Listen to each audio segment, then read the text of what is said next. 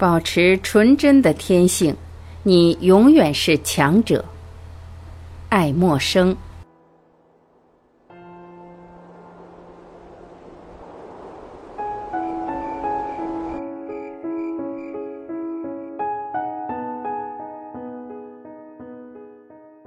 前几天，我读到一个名画家写的几段诗，诗作自出机杼，不落俗套。姑且抛开诗的主题不论，但这些诗行本身就永远给人以警醒。他们所传颂的情操，比其中可能包藏的任何见解都更为宝贵。相信你自己的思想。相信你内心深处所确认的东西，众人也会承认，这就是天才。说出深藏于你内心的信念，它就能成为大众的观点，因为内心之物到时候便会无远弗届。而上帝在世界末日审判众生时，那号声所赞颂的，往往是奸商于我们心中的思想。尽管摩西、柏拉图、米尔顿的语言平易无奇，但他们之成为伟人，其最杰出的贡献就在于蔑视书本教条，摆脱传统习俗，说出他们自己的，而不是别人的思想。一个人应学会更多的发现和观察自己心灵深处那一闪即过的火花，而不只限于仰观诗人圣者领空里的光芒。可惜的是，人总不留意自己的思想，不知不觉就把它抛弃了，仅仅因为这是属于他自己的。在天才的著作里，我们认出了那些自己业已放弃的思想，他们显得疏逸而庄严，为我们拱手接纳。即使伟大的文学作品，也没有比这更深刻的教训了。这些失而复得的思想警喻我们。即使在大众之声与我们相悖时，我们也急需遵从自己确认的真理，乐于不做妥协。否则，明天一个陌生人能说出他的拙见，而这恰是我们想过并一直感受到的真知，我们只得残酷的从别人手里接受自己的思想。随着学识渐增，人们必会悟出，嫉妒乃无知。模仿及自杀，无论身居祸福，均应自我主宰。虽然广袤的宇宙充满了幸福，但如果不是耕耘，果实也不会从天而降。蕴藏于人身上的潜力无穷无尽，但它能胜任什么事情，别人无法知晓。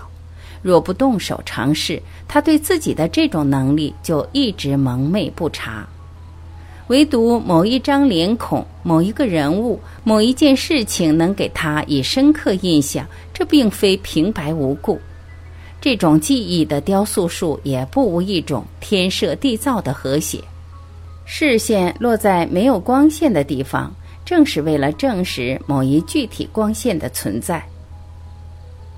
我们只十有五分地表达了自己，并以自己所抱有的神圣思想为耻。在确信自己的思想是不偏不倚的真知灼见之后，才敢和盘托出。一个人尽心尽力的干活，就会感到轻松愉快；否则，就终日惶惶不安。这其实是一种得不到解脱的解脱。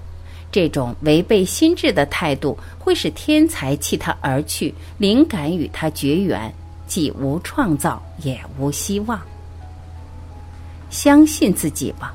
这呼唤震颤着每一颗心灵，安守神圣的上帝赋予你的本分，与同时代人交往相处，接受时事事态。伟人们向来如此，他们孩童般的向同时代的精英倾吐心声，把自己的心智最可信赖这一良知公之于众，自本自为，从而拔萃超类。我们生既为人，理当与超凡的上帝相和谐，天人合一，不为温室里的弱者、病夫，不为临变而逃的懦夫，而应给人以指引，救人于火，施人以恩德，遵照上帝的旨意，冲破混沌与黑暗前进。无忧无虑，如君王一般不屑讨好他人的儿童，其坦然处事的态度是健康的人类天性。儿童不愧为社会的主人，他无拘无束，不需负责。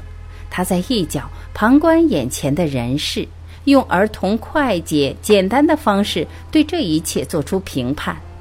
他从不为后果及功名利禄所羁绊。他给出独立率真的裁决，你必须顺从他，他却不附和你。但人却仿佛被自己的意识关进了囚牢，一旦他的言行给自己带来声誉，他就受制于众人的好恶，从此难免要取悦于人。他再也不能把别人的感情置之度外了。啊，但愿他能像以前一样。独立独行，超凡脱俗，能够摆脱一切约束，不受尘世影响，自始至终保持纯真天性的人，永远是强者。面对时事能直陈己见者，就如投标般犀利，令人闻其言而生畏惧。但这些只是我们在远离人群的时候听到的呼声。一旦踏入尘寰，这些声音便变得微而又微，乃至弱不可闻。整个社会都在策谋反对每一个有勇毅正气的社会成员。社会是一个股份公司，在那里，众成员为了使每个股东的面包得到较好的保障，同意牺牲使者的自由和文明。最受欢迎的美德是服从。自信则是他的眼中钉，他不爱真实与独创，但爱虚名与尘俗。谁要做个真汉子，就应该蔑视传统，打破常规；欲要千古流芳，就不必拘泥于善美的声明，而应该探求它的真髓。除了心中的一团正气，一切都终不免归于平庸。我要做的是一切与我有关联的，而非别人所想的事情。这是一条在现实生活中与精神生活中都难能实行的原则。它是区分伟大与卑微的根本标准。因为你总能碰到那些自以为比你更了解你自己责任的人。要实现这一原则，确实难上加难。在芸芸众生之中随波逐流是易事，于离群所居之际自行其事也是易事，而伟大人物则能身处尘寰而纵心自主。